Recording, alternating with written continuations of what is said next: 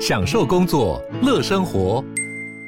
就算不在办公室，也能从容应对线上会议。HP Dragonfly 透过专业的 HP Presence 设计，内建降噪及会议快速键，搭配清晰的 Bang Olufsen 音效，增强音讯及视讯功能。HP Dragonfly 顶级商务笔电，采用 Windows 11专业版，让您在会议中享有最佳的视觉和听觉品质。小暖。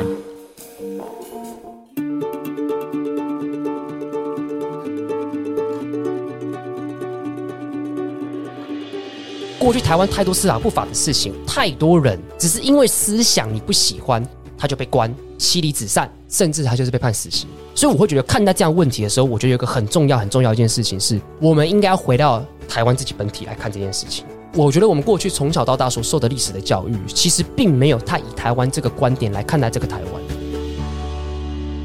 哎、我们很久没有回来录这个政治归政治了，但其实这集对不是，对，这集还是速转星期四，没错，只是因为大家呼喊洛伊的声音太 多了，所以这集就让你回来。没错。对，然后所下以一我我集，这不是来了吗？那这集我们要有一个很硬的开场，因为我实在来想不到什么比较好的方式，我嗯们就直接很硬的开场。来，听说你念新竹很厉害的高中，哦，当然开玩笑，第一志愿，我号称新竹第一志愿建工高中，那没有很厉害吧？自己觉得很厉害，哎、会这样这句话会得罪很多因为前几天听众。哈哈台不是有在讲这个新竹第一志愿到底是哪个学校？对你有看嘛？对不对？我有看啊那他们在争论哪哪些学不是我校？看了后我才知道，原来不是新竹新竹一中吗？新竹高中新竹竹女跟竹中不是第一志愿哦，并不是所以实验高中才是第一名的。，对，但我那觉实得验高中很厉害吗？对，因为他们分他们就是分数很高，好像紧逼就是建中北一女的分数这样。真假的？，对，但他们人那比班成功高中还高吗？我废，话，我我成功高中的，当然台北第三志愿你，不能比，屁你啦不能比，那他们升学率真的比较厉害吗？不差啦，应该是真的蛮厉害的。哦，那建工在哪里好？有我啊啊啊，有我啊， 哦，有你，对啊，这很重要好吧？了，有你才有法科 电台。哎，要凹进到这个正题里面。对，就是那为什么会读建工高中？ 因为我考不上祖宗， 所以我才读到建工高中。好，哦那你在建工高中有什么有趣的事情可以跟大家分享？建中高中哦，我其实高中的时候，就是大家应该观众听得出来，就是我是一个很容易愤怒的人，所以我在学校看到很多我觉得看不惯的事情，就是我会想办法去解决这样子。 OK，所以我那时候很常做一件事情，嗯嗯，我会把我自己读到很不错的书的内容，然后我会影印下来，或我自己写一些东西，我贴在布告栏上面。然后这些东西当然是跟老师的教学跟教育的价值是有相抵触的， OK，但是我很常做这件事情，就是去挑战老师这样子。就是当一个坏学生。对，挑战体制的坏学生，就我高中常干这样的事情。那你是怎样坏？因为通常这种青春期的叛逆都是什么抽烟啊、打架、啊、喝酒对啊。对啊，那你像像苏磊这样子， 我们在这边偷表一个没办法进来讲话的人。 你说你是会贴大字报的人，没有到大字报，但是我会把书里面的内容会影印下来。嗯嗯，好比说当时我就觉得高中考太多试，那我觉得考试这件事情就是没有那么重要，那我就会贴相关的一些事情是，就是学生应该要做怎么样做才更好这样子的内容，那你贴过什么东西？就贴过很多人的书啊，但现在想起来有点羞耻啊。那你贴你贴过谁的书我贴过吴祥辉的书啊，《 OK 拒绝联考的小子》。 ？OK，对我也贴过龙应台的《野火集》， 对，讲起来有点羞耻。啊龙应台如果是先现在的，应该蛮羞耻的。 对对对，但是野火集时期的，野火集的时候，他很愤，怒啊，对啊对不对？那所以我觉得其实不错啊，那个时候应该要拿野火集时期的文章去问他现在的。对对啊，看什他怎么么看他说吧什么中国人你为什么不生气啊，什么之类的，幼稚园、大学，听起来在那个时候其实都具有很高的反抗性质，所以我都会贴在上面这样子。他后来还有一些文章，什么盆栽香港，印象很深刻，嗯就是说香港的民主，他有他就觉得一定不会成功，嗯他用盆栽香港来形容。那你为什么会想要做这件事情？就是说你在学校去贴这些东西，你觉得可以有什么帮助吗？我觉得就是反抗啊。对我来讲，我觉得有一个很重要的事情是，就是身为一个学生，我们很常是被老师宰制的，老师说什么我们就听什么，然后爸妈说什么我们就听什么，国家说什么就听什么。 OK，嗯可是我觉得我们应该那时候我自己觉得我们应该要有一个那时候就自以为是就小朋友嘛，就是我觉得我们应该有自主独立的想法。我因为我当时就很爱看书，所以我就喜欢把这些书东西就贴在班上，然后告诉同学说我们应该要这样子做，哦，听起来蛮好的啊，听那得蛮好的，对那啊。老师有不开心吗？因为我们那间学校其实坦白讲，教育的校风其实还算蛮自由的，所以坦白讲，老师并没有怎么样，偶尔会 OK 酸几句，他就会把我叫过去说什么啊，你自己这样子不代表大家要这样子啊。那我就说啊，就是意见交流他们想听就听，不想听就不想听，这样那你们学校是有一个墙是可以让大家这样做，是不是？没有，我班就上就我自己创造的，那就是到处知道就的。大家知道哦，洛伊就是要贴在那个地方这样。那跟这个我们今天主题有什么有关一系？个很重要的事情来了，一九五零年那是非常非常久以前的事情嘛。那那时候就是所谓的中华民国刚来到台湾，很多事情其实还在上轨道中，但是其实造成很多人人民的不满。所以其实那时候的高中生，其实在做的事情跟我非常非常像。当时有一个就是老师哦，他姓李，叫李子松。当时有很多的学生就会说，哎，这个李子松老师他教法其实非常非常特别。他经常做什么事情？做什么事？就一般老师上课不就是教课本内容吗？对他很常跟大家说，我们来聊新闻。聊新闻，，对，哎，就跟我们法科电 台，法律很像，对不对 OK？他会常常以社会事件或是国际新闻的例子来跟大家讲说，哎，我们应该要怎么样之类的。可是当时有很多新闻可以聊嘛，我不太清楚，嗯，但是至少资料目前是这样显示就的。说他喜欢上课的时候分享什么国际时事啊，对对对对对对国内外什么政经大事啊这种的。，对，那这种不是很危险吗？没错你难免就会批判政府吧，譬如说啊，美国好棒棒，日本好棒棒，之类的。对啊但是他就是这样做了，而且他还做更危险的事情，他要做什么事情？他会推荐大家看书，我们不都鼓励大家要读书吗？，对，就是中国人。要读中国书。他果然就推荐一个中国书， OK，鲁迅的书。鲁迅有对什么错吗？对，可是你要知道，鲁迅其实是一个充满了一个反抗思想的人嘛。哎、我觉得，得我们这个世代的大家对鲁迅没有什么概念呢、我觉得大家 Google 了，大家直接 Google 就哎啊好。你不要解释，我觉得这样会开太多战场，太麻烦，大家可以自己 Google。你就听起来，他就会是一个比较特别的老师，跟大家聊新闻，跟大家聊国际新闻，又要推荐大家去看这种具有反抗思想的书。就有一天呢，其实当时很多高中生其实也是这样子嘛，就是对于这个社会其实充满了很多的不满，那觉得应该要去关心，对不对？应该要关心这个农民的生活啊，关心劳工的生活等等之类的。结果这个老师就问一个人说：“哎，我们要不要加入社会主义青年大同盟？”哎、这个一名字一听就觉得有问题。所以亲友，但是你仔细想一件事情，社会主义其实摆在现今社会里面，其实看起来是没什么太大的问题嘛，只是说社会主义所关心的事情，可能跟这个社会上弱势比较有关系，所以他关心农民的生活，可能关心劳工的生活，关心弱势的生活。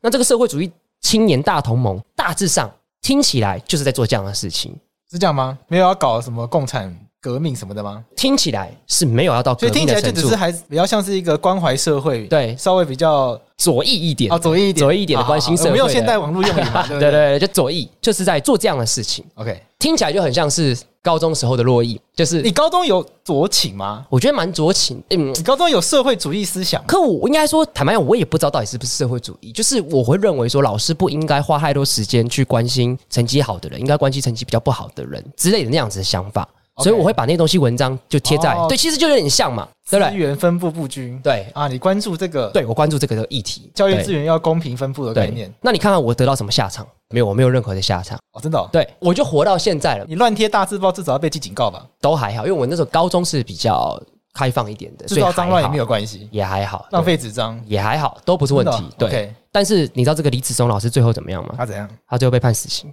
哦，这么严重？，对，然后相关的学生也都是被以参加叛乱组织的罪名，最后也就都有被关这样子。因为成立社会主义青年大同盟，所以他对最后被判死刑。对，那他做了什么事吗？就是我们刚才讲的那些事情。因为当时国民党撤退来台，对，好，那他当时因为是被这个共产党打得稀里哗啦的嘛，嗯对，跑到台湾，没错，所以对于这个什么社会主义啊、共产主义啊，带有很大的怨念嘛。没错，那跑去搞一个什么社会主义青年大同盟，对一听就觉得很刺耳啊。没嗯错。那、那总是要去抓人家，要有一点。法律的依据嘛，对啊，人家今天弄一个同盟，不一定有什么着手实施叛乱啊，有什么推翻啊，什么的没错。那他们到底做了什么事情？因为他们做的事情其实就是我们日常生活当中讲历史的时候很常听到的事情，对不对？主读书会，读左倾的书。对不对，读社会主义相关的书，大概就是类似像这样的事情。但是那时候，因为在过去戒严时代的时候，有个非常非常可怕的法律，嗯嗯，大家可能也耳熟能详，也经常在法科电台可能听到我们讲到，叫做《 OK 惩治叛乱条例》。对，第二条的第一项，俗称的什么？二条一，二条一，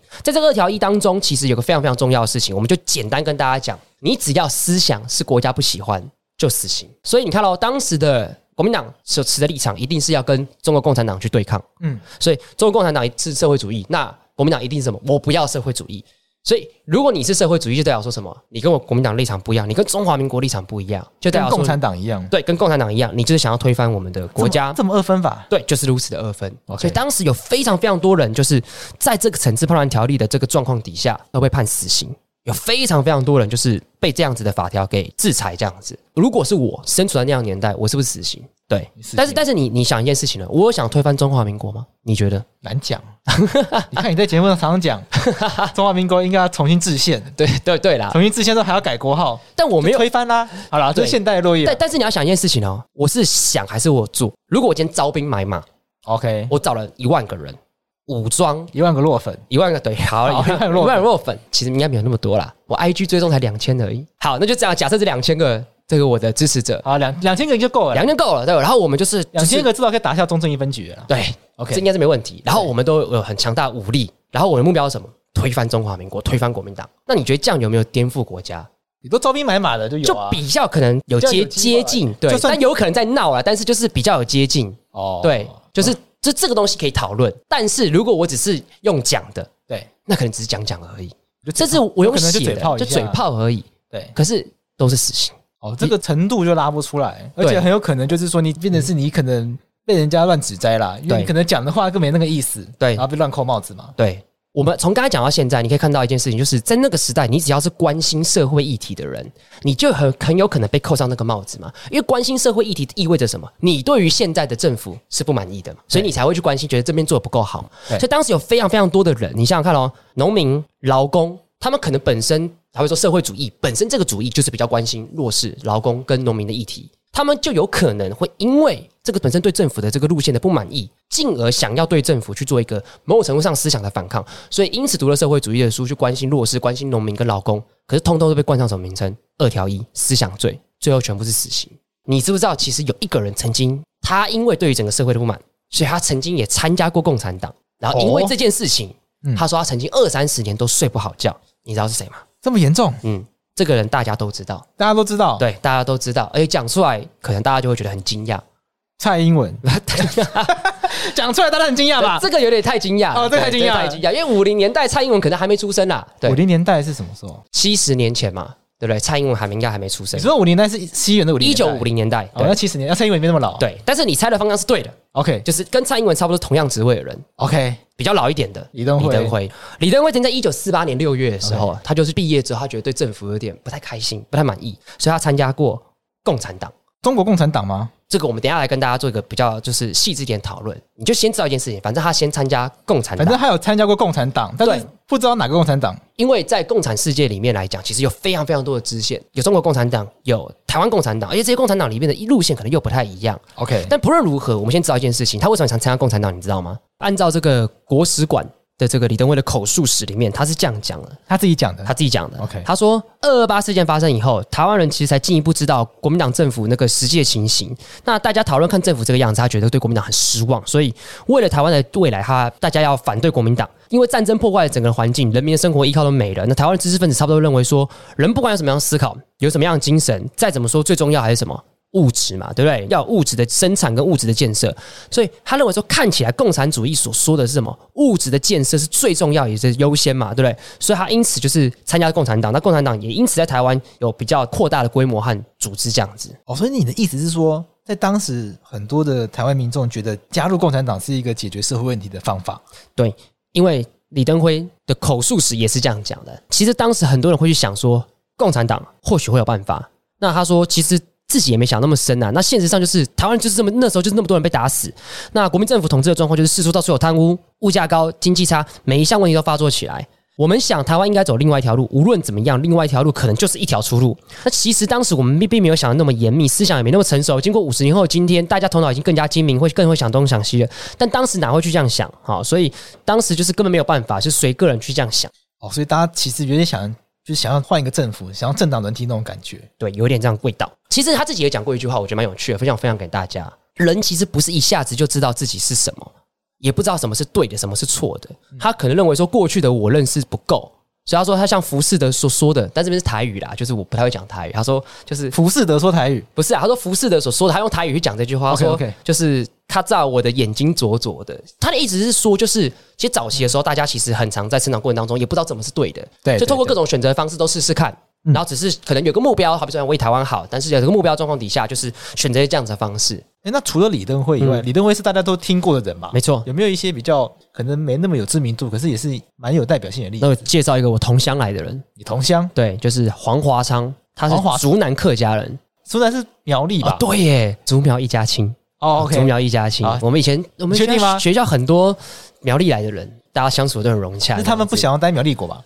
我不确定啊，但好好好但不管。我我一直对竹南这个地名觉得很很纳闷。对，因为竹南其实就跟大家讲一下，竹东、竹北是在新竹县，对然后竹南是在苗栗县这样对子。，对那有竹溪吗？好像有，我其实不是很确定。因为竹溪就地理概念，就好像像天母这样哦子，新竹对，西但边而已。哦但并不是个行政区这样子。 OK，反正他是苗栗人，对，黄那华昌。他是自称自己是台湾这个战后的第一号思想犯，变调的特工队员。我来讲他到底做变调的特工队员。，对，来我来讲他怎么样。就是他其实在日治时期的时候，他十四岁哦，十四岁的时候就考上这个飞行兵。那哇，很厉他害。对，后来他在日本的时候，十六岁的时候接受各种训练。那战后的时候嘛，那战败国变成战胜国，所以他最后就流浪，就到长崎。后来十七岁这时候返回台湾，哦，所以他当飞行兵是日本的飞行在兵，日治时代的时候，日本时期对的。好，他十七岁返回台湾的时候，他一开始对我们的祖国其实是有一些希望的。 OK，但是随着后来就中华民国来台湾之后所作所为，他从希望变成绝望，对于这祖国的这个概念是变掉的。那他后来参加二二八之后，他逃亡一年，那他为了打倒国民党，他二十岁的时候加入地下组织，前往中国，后来就是想要希望可以解放台湾，然后计划是没有成功。但是他二十一岁的时候就被捕，你看二十一岁就人生就非常非常的就精彩这样子，最后在火烧岛坐牢十年。但是有个很重要的概念，他曾经说过一句话，他说：“比起艰涩的社会主义或共产主义理论，建立一个不受列强欺美的新台湾，才使我深受感动。”他其实一心是想要对抗无能腐败的国民党政权。所以你看看到他加入地下组织，可实际上他对于所谓的共产主义跟社会主义，其实也并不是这么的什么幻想。我觉得这是当时非常非常多的台湾人，其实都会有经历过那样子的一个成长的一个过程，这样子。 OK 那其实除此之外，还有一个人的故事，我觉得也蛮值得跟大家分享的， OK，叫做吴声润。那他吴声润对他其实一开始对于就是战后，就是中华民国来台湾之后，他对于祖国这个概念是非常非常的模糊的，所以他从一开始对的祖国可能是认为说，哎、是中华民国，实际上并不是很清晰。可看到中华国民党来台湾之后，他觉得哎、其实表现的并不是很好，所以后来他把祖国这个希望放在中国共产党，因为想说中国共产党在中国就是打败国民党那么多次，那应该可以对中国比较好吧？哦，比较厉害对对对对，力量比较强就比较对了强，他应该才是会对中国比较好的， OK 所以他的祖国就是一直这样摆动。啊啊。那啊经历过那么多年之后，二零一四年三一八运动之后，他又来到这个立法院。那其实就说，经过这么多年，他对于祖国这个图像也慢慢清晰，就是台湾。他认为说，他心中的祖国其实就是台湾，所以俨然变成一个台独分子。所以我想讲的事情是说，你看哦，在那个时代，其实大家的思想变化都非常的大，非常的摆荡，很多事情你可能都会参与过。我们可能没有办法一概而论，用现今的所有的政治词汇来去贴上那个时代每一个人参加过不同组织、不同的事情的标签。嗯我觉得这件事情是非常非常重要的。所以就稍微要跟大家介绍一件事情，就是促转会这几年也是在做一件很重要的事情。转型正义对，那转型正义当中有一个非常非常重要的事情，叫做有罪判决的什么做相关的撤销。我觉得想要跟观众讲一件很重要的事情是，在那个时代，有非常非常多的人因为《惩治叛乱条例》第二条第一项被认定是叛乱犯，被判了死刑、被判了无期徒刑跟被判有期徒刑，因为那个游戏图形的刑期都很长，很长，而且在当时时代是有刑求的时代。可是这些人到底是不是真正我们认为的叛乱犯？其实有非常非常大的落差，甚至有非常非常多的人，就像我们刚才前面讲的，他根本没有叛乱的意思，但是都被成叛乱犯，去剥夺他自己的青春岁月，甚至是生命。那现在促转会在做的有一件很重要的事情，就是要把他们的有罪判决来进行什么撤销撤销。那为什么要撤销这件事情？因为我们很清楚知道嘛，就是在威权统治的状况底下，其实当时的很多的审判其实都是怎么样，很不公平的。怎么不公平来，我们我们自己想想看，贵志因为现在是律师， ？OK，对，所以你的实务经验比较丰富。好，你自己想想看，如果你今天是有一个被告，假设今天打电话给你说，干我在警察局被抓了，你要怎么去救他？就冲到警察局去，然后就是进去说我我是他的律师，嗯，然后拿委任状，可以这样吗？只能这样啊。也只能这样嘛，警对察不对？警察基本上也不会，现在警察不会阻止啦。就你跟警察说我要我要陪被告，嗯，他就叫你拿委任状给他。好，我我确定一件事情，所以只要你是被告，你随时都可以请律师陪你，对，随时都有这个律师可以帮助你的权益的捍卫，对，OK，这是很简单的一件事情，我相信大家其实这个应该都很清基楚本观念啦，对。但是你知道，在当时那个时代，其实有非常非常多的人，他没有办法受到这样子的权利保障。那所以没有钱吧？我跟你讲，不是这样子，不是吗来我举个例子，有一个人叫刘永祥，他当时被认为说他建立共产党的组织，那就是说他在台湾弄共产党组织，应该是在中国啦，中国 OK 就有被共后来也到台湾这样子。好，但不论怎么样，就是他被认定为他有建立共产党组织这件事情，他就是违反法律。先假设这个前提，你觉得他应该要有什么样子的一个权利，就像你刚才讲嘛，他应该是不是被抓到的时候，随时都要什么有辩护人嘛，对不对？对，当时的法律当然不像现在一样这么的严谨，是随时都可以请辩护人。但是当时的刑事诉讼法的规定是说，如果你今天所涉嫌的罪是五年以上的有期徒刑，至少审判长应该要指定公社辩护人。再按照当时的可能因为戒严实行，所以当时是用都用军事审判。但不论如何，当时的军事审判的相关的暂时陆海空审判简易规程，反正也是有最后使用结果就是五年以上有期徒刑的人，审判长一定要指定公社辩护人给他。好，以前就有公司辩护人了。对，OK，结果你猜有没有？我猜没有。对，一定就是没有嘛，对对不对？你有发现这就有很大的落差。你自己想看一件事情，就你的经验，你觉得有辩护人跟没辩护人有没有落差？啊，那差很多了。好，OK，你觉得差在哪里？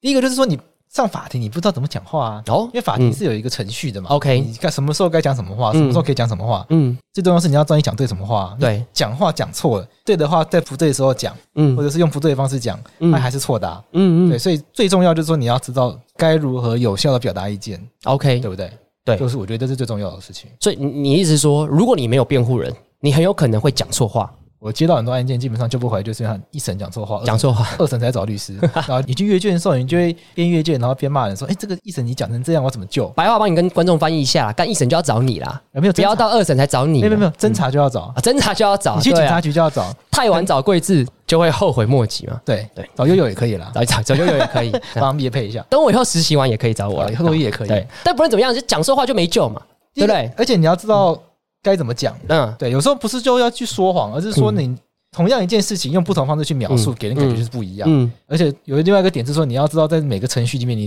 在每个时间点你会有相对应的权利可以主张。嗯那嗯，当时那个氛围，请律师会有用吗？这是我心中真实的困惑嘛。我也好奇，促转会的转型正义资料库里面，嗯嗯我看了几个，哎、有些还还是有请啊，嗯嗯但有一个好像是在什么厕所的木板上面写蒋中正去死之类的，嗯反正这类型案件啦。嗯我发现他那个也是有请辩护人的，啊那看起来没什么屁用啊。 ，OK，但至少我们确定一件事情嘛，他就是没请，对就有请会不会比较好？不知道，但他嗯就是没请就，是没有这个请的的对权利啦，所以你看哦，在当时那个军事审判的状况底下，原本哎法律规定要给他哦，结果没有给他，好，好，而且这种死刑的这种徒刑，当时的审判应该要合议庭，对，结果他变独任。所以 OK 也就是说，在军事审判状况底下，有很多人的审判的过程是没有按照法律规定的。那你觉得这样子的审判的品质会好吗？不要说品质啊，这审判根本就有瑕疵啊吧，瑕疵嘛因为？你审判本身就违法啦。对，我们试想一件事情，很多冤案是不是审判过程当中其实是有点瑕疵而造成的？对，你想想看，在当时那会不会有很多的案子，因为这样子很粗糙、很草率又有瑕疵的程序，而导致就是其实案件会都会产生很大的不公平，很多冤案的产生。对，对，其实当时就是有非常非常多这样的事情。那处长会现在才重新要做一件事情，就是去调查这些程序里面，调查这些案子到底有没有问题，去重新去给他一个新的价值，就是去撤销这些有罪的判决。我跟你讲，夸张的还不止如此，你说还有更夸张的判决？还有更夸张的。我觉得没有公社辩护人听起来不对，嗯就是法律规定要有，嗯但是最后没有给，嗯，就我觉得这听起来是当然是违法的，，对，可是没有到非常夸张，因为嗯很有可能就是国家没有钱，嗯逃难来台，嗯嗯，对，国民政府当时山穷水就尽，都没有钱，对对啊嗯，那没有办法请公司辩护人，确有时候确是实国家资源的问题，但他最后就死刑了。对啊，啊这那就是当然是当然是不对的事情，是违法的事情，嗯但你如果你要说夸张的话，有没有比这个更夸张的？好，我觉得这个其实也蛮可怜的。好，就是有个案子，那个那个人叫罗财宝，罗财宝他，他最后是被判说他是知匪而不检举，就知匪不报，被判有期徒刑七年。哎呦，好，简单讲，他们是农民。 OK 然后他的堂弟跟他讲说：“我跟你讲啦，我们这些农民哦，要加入共产党才能帮助我们。就像我们刚才讲到现在，这个共产党是不是等于我们现在所讲的中国共产党？嗯其实不是，对就只是左倾分子。你想想看哦，假设你的堂弟跟你讲说：‘哎、你加入共产党，你要不要？’你的回答会是什么？以你的个性，以你这种害怕的个性，不要，就不要，对不对？我孬种了，好，你老总，你不要。OK，哦对正常人反应对不对？那你会做什么事情？我会做什么事情？啊他是你堂弟，就你知道这件事情，你知道你堂弟参加共产党，我我什么都不会做啊，对，什么都不做做，因为他是你，他是你堂弟嘛，对对不啊，我要对？去检举他吗？对，他就是没有去检举，所以就被以这个知匪而不哦检，举。嗯所以重点在于说，我知道这件事情，我却没有对去检举。对，哎，可是这个谁会去做这件事所情以啊？他堂大义弟灭嘛亲，哎，对，大义灭亲啊，对不对？搞不好你跟堂弟感情其实应该是不错的嘛，对不对？对啊对，你知道他可能做一件当时的政府认为不好的事情，但说不定你也没有认为他不好嘛，搞不好他自己心中不认是我可为能就懒而已啊，就懒嘛，对不我干对？嘛跑去警察局检举？对，对啊，这有什么很重要吗？没错。对啊，结果他就知匪不检举就被判有期徒刑七年，最后他就死在狱中。哦死在狱中，就这，样子。你想想看哦，惩治判断第二条第一项要处理的事情是什么？颠覆国家、这个跟颠覆国家的概念是有关系的吗？就是他虽然可能按照这个知匪不并不检举，并不是二条一去处理的，但是那个概念是一样，就是当时只要你跟这些所谓政府认为的匪谍有关，你全部都会受到很严重的法律徒刑。他觉得你窝藏吧，对，你协助他们啊呐、所以在这样的状况底下，我们就可以清楚知道一件事情，就是在那样的时代，只要思想国家不喜欢，你就是有罪，你就是有问题。讨论这件事情的时候，其实就会出现一个很严重的问题，就是你会不会觉得这些人啊不都是共匪？哦，所以以现在的观点来看嘛，因为他们都想要加入共产党啊。，对啊，哦，那在当时被贴上共匪标签蛮合理的。对。但是这个共匪是不是我们现在所讲的这些共匪？其实并不是 你嘛，说黄安吗？对，就是 你看哦，那我们我们仔细思考一件事情，大家不常常笑黄安是共匪，对，可是黄安这个思想其实是希望什么统一台湾，所以我们现在对共产党想象好像是讲说统一台湾这件事情。哦，因为黄安也没有提过说是要在台湾实施什么共产主义，对啊，他从来没提过这件事情啊。，对哦，OK，，哦对，所以哦你懂意思吗？就是其实当时他张安们乐也没有。对他们只是想说，现在社会不好，我们要解决这件事情。那这些政府认定的匪谍是不是热爱大中华？不知道，是不是想要统一台湾？不清楚，不清楚甚至很多是不是的，可是都被列在这个里面。再加上，再加上我们刚刚讲的匪谍，在当时是用什么程序来处理，都非常非常极度的粗糙军。事审判，军事审判极度粗糙，该有公社辩护人没给他，该合议的没有合议，甚至有些法官该回避的也都没有回避。那在这样的状况底下，你试想看看，会不会谁都会是共匪？蛮有可能。很有可能啊。所以，当我们去思考一件事情的时候，当促转会在撤销这些过去被认定是共匪的人的时候，是我们说促转会怎么在撤销共匪，好像有点怪怪的。哎，有人在讲这个吗？还蛮多人的，就是因为认为说这些人不是被认定是匪谍吗？不是认定参加过共产党吗？你们现在年轻人不都讨厌共产党吗？啊，促转会怎么会帮共产党在撤销这件事情？你说，因为促转会前一阵子嗯有撤销这个有罪判决名单，对你自己，你来，我们想想看一件事情哦，还记不记得两年前曾经发生过一件事情，有人被认定他违反国安法，然后大家网络上可能笑他是匪谍，所以警察不是去他家搜索， OK，还记得那个画面吗？北京腔的那位，对，北京巷的那可位，是搜索的时候没有北京腔的那位。对，没错。 OK，但你还记不记得警察有没有拿出搜索票？有，警察在那个门外敲很大声的，对，咚咚咚咚咚咚对对咚对对对，咚咚咚咚咚，然后不是直播嘛，对哎对不对？那我问你哦警，察都没有用嗯用一些技巧，哎，不不好然意你思，麦当劳欢乐颂， 早上六点谁会叫 Uber Eats 那难讲啊，啊？也是啦，难讲。但是不论怎么样，就是应该要有符合法律的程序，就至少还有搜索票。而且如果他今天不开心，他可以随时怎么找你帮他辩护嘛，对不对？对他那个时候在电嗯话里，他他在直播的时候，他有说他要叫律师来，不论怎么样，就是这些权利该保护。就是说，我们如果在现今这个民主社会状况底下要指控你是共匪，对你有相关的制度去保护。对啦，可是，在当时就是没有这些制度去保护他。没有刑求，对，现在应该至少应该至不少会比有啦。较要寻求也比较困难，好了，如果这位有被刑求的话，可能他一定会主张嘛，对啊，对不对？或者是我们有反正有更多的资料，也许可以佐证。但当时这个刑求状况很严重了，嗯，就打一打，然后就叫你自白，然后对你就被盖章了。所以我想要讲的事情是，你不觉得很可怕吗？你想想看，假设洛伊出生在一九五零年代的时候，我一定就是共匪，啊，因为你在那个学校里面贴一堆莫名其对妙的大字啊，报啊，我贴莫名其妙的东西，我就是思想不纯正嘛，对不对？对。而且你看，我在这个节目里面经常提到，我觉得中华民国这个宪法是有它的问题在的。哇，那我一定被怎么样？想要意图颠覆国家，但是我其实我跟颠覆国家距离很大的遥远，然后我又没有公社辩护人帮我辩护，侦查程序又有很多很多的瑕疵。我最后可能就在这个状况底下，我就莫名其妙可能变共匪了，所以我觉得这个在制度上是一个非常非常严重的一个就是反正不喜欢政府的都会变共匪，对，这是当时一个制度很大的一个问题。所以民进党在那个时候就全部变共匪。我相信可能是，而尤其是你知道，我们二十岁的人，大家不是听过一句话吗？三十岁之前的人，有谁不是左派？哇，呃，对对，干干就是你耶，对啊，你就是一个虽然贵为劳权律师，但是你思想就是一个没有资啦方走狗。很久以前在网络上玩过一个测验，嗯就是他会问你很多问题，嗯他之后就会出现一个象限表，对他跟你说你坐落在什么样的地方，嗯然后他就是说越左边就是左派，对右边右派，嗯我掉在中间是原点哎，哦所以我你超强的，就是所以你说你年轻的时，你还三十岁之前的时候那，个是研究所还是什么时候玩，就我就是刚好在中间哎，嗯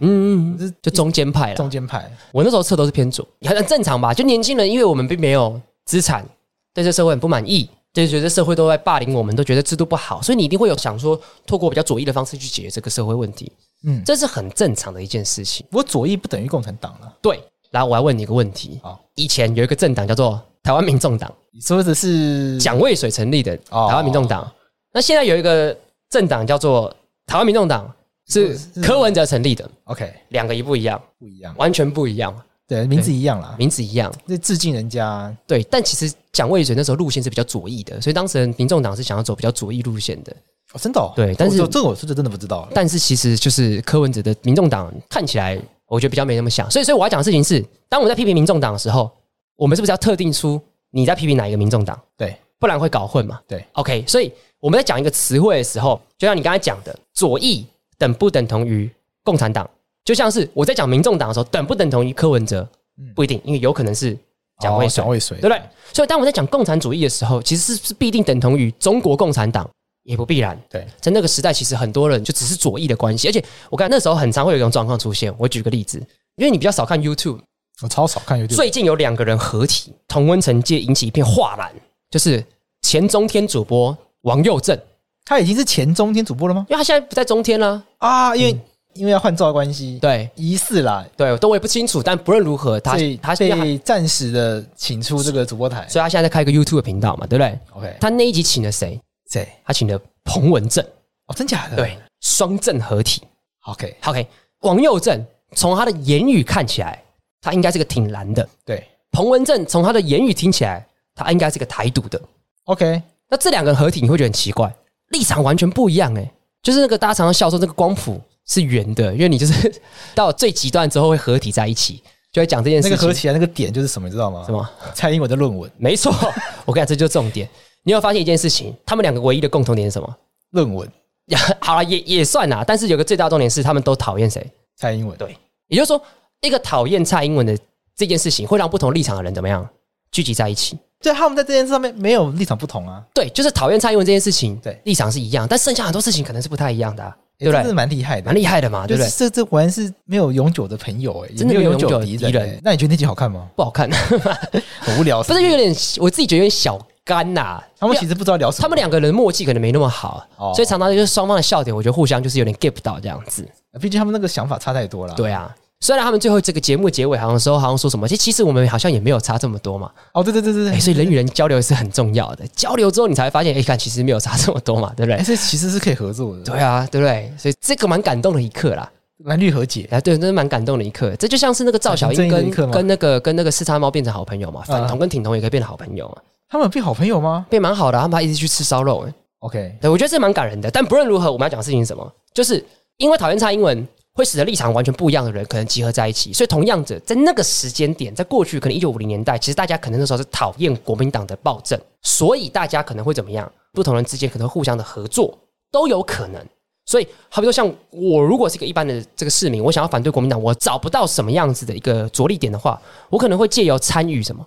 相关的组织，那我可能就参加像共产党或是社会主义相关的事情。可是这等不等同于我就支持中国共产党？这个其实是并没有直接相关性的。好，如果台湾在战后的历史是像你讲的这样子啊，当时其实有很多不同的思潮，然后很多人因为不满国民政府，所以他可能有很多不同的做法。对，那其中有一些做法是加入这个共产党，或者是选择这个像你刚刚讲这样的方式。嗯那最近有一个新闻其实很火热，没错就，是因为中国在这个北京西山，它立了一个无名英雄纪念碑。嗯，那在这个无名英雄纪念碑上面，哎，大家发现说，哎，有些名字很眼熟，嗯为什么很眼熟呢？因为跟促转会公告撤销的这些有罪名单的名字，哎，有些重叠。嗯，那这样子的一个事件，为什么会引发这样子的一个讨论呢？主要是因为这个名单其实有蛮多的问题的。哪样的问题？主要是说，像中共觉得他们是一些劣势，可就像我们讲的嘛，就是整个台湾的历史，这个每个人思想多元变化非常非常多，好像我们用统一一个劣势这个标签贴在每一个人身上是有问题的。再者，它还有非常非常多低级的错误，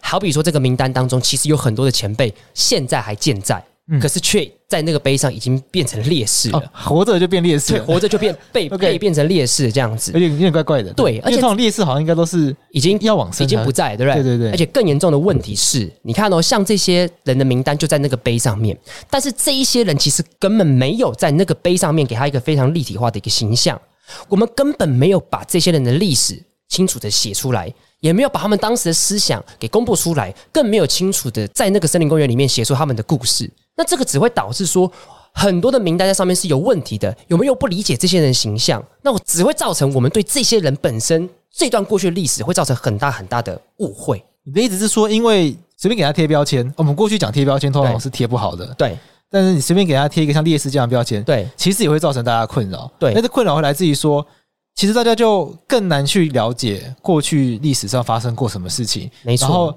就变成说我必须要用烈士这样的方式去评价他，嗯那其实我们根本就一团迷雾。其实我们应该要好好的来重新认识，是当时到底发生什么事情，为什么这些人在那个年代做这样的选择，没这些都错，是很值得我们花很多时间去理解的。但是在一个搞不清楚状况的情况下，就随便贴一个标签，其实它是让这样的机会是不存在的。其实蛮可惜的。我举个例子，像有一个人叫做陈志雄，我想大家应该很多人可能会知道他，他就是一个很有名的台独分子。 OK，他之前曾经在印尼就是帮助过印尼这个独立运动，这么厉害。对，然后后来也回到台湾，最后被判死刑。 OK，他跟中国共产党有关系吗？没有啊，台独分子，他台独分子，他是大台独分子，所以里面那个纪念碑里面其实非常非常多台独分子。哎、不一定，因为刚刚你有说、嗯，有一些当时的左翼思潮的，嗯他也是想要台独啊。对啊，对啊，对啊，对啊，我们甚至这样讲，当时的这个社会氛围这么的乱，我有可能参加中国共产党，可是我支持台独。对，就是你不能说没有这个可能性，对对不对？你有可能认为说我左倾，但我支持统一，也有可能；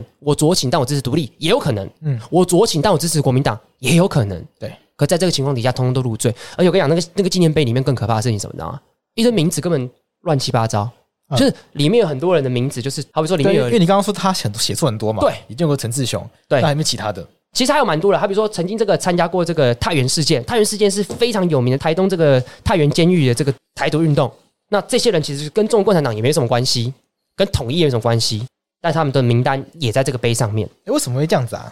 来，还没有结束，还没有结束。很多人的名字就是重复了。好比说，像有一个叫刘正国跟刘正国，他那个正是不一样的，在这个碑上就有两个这样的名字，但他们其实同一个人，就是好比说刘若毅跟刘若毅会摆在上面。啊就是这个名单里面有好多人，但其实都是同一个人。 OK，不要说这个名单怎么样，乱乱七八糟的。而且有一个重点就是说，撤销这些名单的关键还是在于说他的司法的程序对，是有不法的嘛？对就是司法不法的状况是没错，严重嘛？没错你你今天司法去做判决，对司法做判决是依照法律判决，结果没错司法本身都不法的话，对它才是真正的问题所在嘛。对啊。所以其实要解决事情是司法不法这个最核心的一个概念。我们过去台湾透过这种太多司法不法的事情，我们让太多人只是因为思想你不喜欢，他就被关、妻离子散，甚至他就是被判死刑。嗯，所以我会觉得看待这样问题的时候，我觉得有一个很重要、很重要一件事情是，我们应该要回到台湾自己本体来看这件事情。哦，就是我觉得我们过去从小到大所受的历史的教育，其实并没有太以台湾这个观点来看待这个台湾。怎么说？就是我们是用一个比较大中国的一个视角来看待我们整个的历史，甚至在这过程当中，其实左翼的视角其实是消失的，是空白的，是并没有经常被提到的。所以导致其实，在成长过程当中的时候，其实我们对于社会主义、对于共产党这件事情本身是感冒的，但对这个东西词汇摆在现今跟五十年前看，其实完全不一样的概念。 OK，所以我会觉得，我们应该要回到台湾的主体，以台湾人的角度来看待这些历史的时候，其实我觉得会看得比较清晰一点。就台湾的历史，可能在过去的一些实际的状况，并没有很充分的反映在历史课本里面嘛。，对，没譬错如，说，为什么当时会有这么多对于社会主义啊，或者是比较左翼思想比较喜欢啊，好像用白话，嗯就比较喜欢这些社会主义思想的？嗯，因为台湾过去在日本时期的时候，其实农民也都是被什么会社压榨、啊。对啊，对，以前有一句、话就是呃那句话台语我不会讲，嗯，反正什么种甘蔗的人最蠢的就是把甘蔗卖给会社。对对对，当时的日本的这个他们对待农民其实有很多压榨的部分嘛，嗯，那当然久了就会想要去反抗去改变嘛。对，然后在当时其实整个国际上面，其他国家有这个问题啊，因嗯为工业革命发展到一个极端之后呢，伴随而来的就是说资本家的势力太大，嗯所，以很多国家都会有这个基层劳工跟农民被资本家压榨的情况，对所以才会有这个左翼思潮。对啊，对啊，对那啊，这个思潮其实，在台湾也是有的。没错，那我觉得也很有趣，就是说小时候的教育好像也不太提这些东西没。错，我一直觉得我们的教育会让我一直觉得好像以前台湾人很 笨。我真的我嗯我不知道为什么，就是我以前会一直觉得好像台湾人都是没读书的人，嗯，觉得说以前好像会有一个社会阶级是外省人才会有受教育的感觉。好，我不是表达说我觉得台湾人就一定比较笨，而嗯是说包括我的家人，嗯，他们都会强调说我阿公有念到高中，在当时的台湾，我因为我们家是台湾人，嗯我爸这边啦。嗯那我爸会一直强调说，我阿公在当时念到高中是很厉害的事嗯情，嗯但是当时很多台湾人是没有这件事情的。嗯，所以我从小到大都会会有一种觉得说，好像台湾人基本上不太会受到什么厉害的教育。，对嗯但其实现在才知道说，其实不是这样。对啊，那既然当时其实蛮多人是对于这个知识啊，对于这些思想啊，是有很多的这样子的研究，会花很多时间跟你跟我一样去读这些东西。，对，那接触到这些不一样的想法，本来就是很正常的很事情。正常的事情，对，对，所以我觉得至少今天这期要给大家一个很重要的观念是，我们在做这个撤销有罪判决这件事情，其实不是帮助共匪，是要大家知道一件事情，就是思想酌情、支持社会主义等不等同于现今的中国共产党，这是完全不一样的事情，不能把思想酌情、参与社会主义，因为反对国民党当时的统治而思想酌情这件事情。连接到他们就等同于现在中国共产党这件事情，我觉得它是要分开来讨论就是的，不能以今非古吧。对我现在对于对岸的共产党有一些可能有一些评价，有对一些价值观的判断嘛。，对，但那不能够直接投射到五十年前、六十年前、七十年前的人嘛。嗯，而且我觉得有另外一个更重要，也是跟法律有关的价值，嗯就是说这件事情的重点是摆在说他们经历到的是司法不法。没错，就他们经历过司法程序，譬如说有些有被刑求啊，嗯有些是程序上不正义啊，对有些是不知道为什么就是被蒋介石改判死刑。对，对，那这样子的一个不正义的司法程序，其实它才是我们真正要关注的焦点。没错，那跟意识形态无关了嗯，摆摆在现在，我们也不会觉得说被搜索的那一位，因为他被指控是共匪，我们嗯就要随便的审判他。不行其，实我们现在会更期待的是，我们司法好好来没错审，判，因为我们希望一个很精致，然后很认真的调查，嗯帮我们找到真相。嗯那他不是就不是，嗯那如果是的话，为什么是？那这个理由能不能说服人？嗯而不是一一切都一一迷糊账，然后对，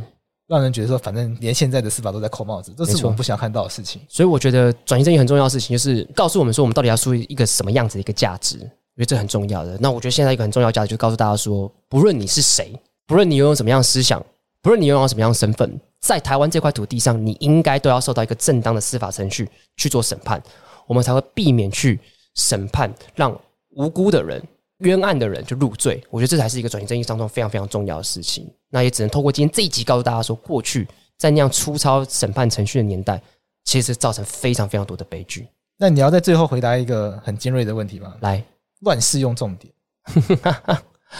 完全不同意，完全不同意吗？对，因为什么是乱世？这个就是我永我永远回答不出来。你想想看，台湾这件事情，每一个人在新闻留言下面都说乱世要用重点，对说现今台湾是乱世，对但台湾的治安其实一年比一年好，所以我觉得没有什么乱世用重点，我觉得法律就应该是它原本就应该要有的一个正常合理的一个范围，程序必须严谨，我觉得这才是最重要的事情。或者是说，共产党不好好清理的话，连台湾都要赤化我觉得也并不能完全这样讲。 ？OK，对不对？因为你看哦，你用这种方式，你说让台湾赤化这件事情，你付出的代价就是你造成很多很多无辜不是共匪的人丧失自己的生命，丧失自己的家庭。我觉得这是个悲剧。我觉得当然，怎么样避免台湾赤化那件事情，当然不是这一集要讨论的。但是我只能说，这样的制度让台湾付出太大的代价， OK，沉哎重从的这种结尾，沉重的结尾。为什么从高到乱贴东西可以聊这边？这 就是告诉大家很重要的事情啊！你看、啊，我现在讲我高中的事情，我是雀跃的，我是开心的，那是因为我身处在一个民主的时哎代你，当时贴那东西有人看吗？很多人看啊，真假的？对啊，那种东西大部分哎，都一在乱贴，然后走掉不会，因为我的高中其实人缘还不错，所以大家就是还蛮愿意看的。 OK，对，但是你看、哦，我很雀跃讲这件事情，我开心讲这件事情对。对对，但是你想想看，就是在那个时代，我现在可能就不在这边。真的耶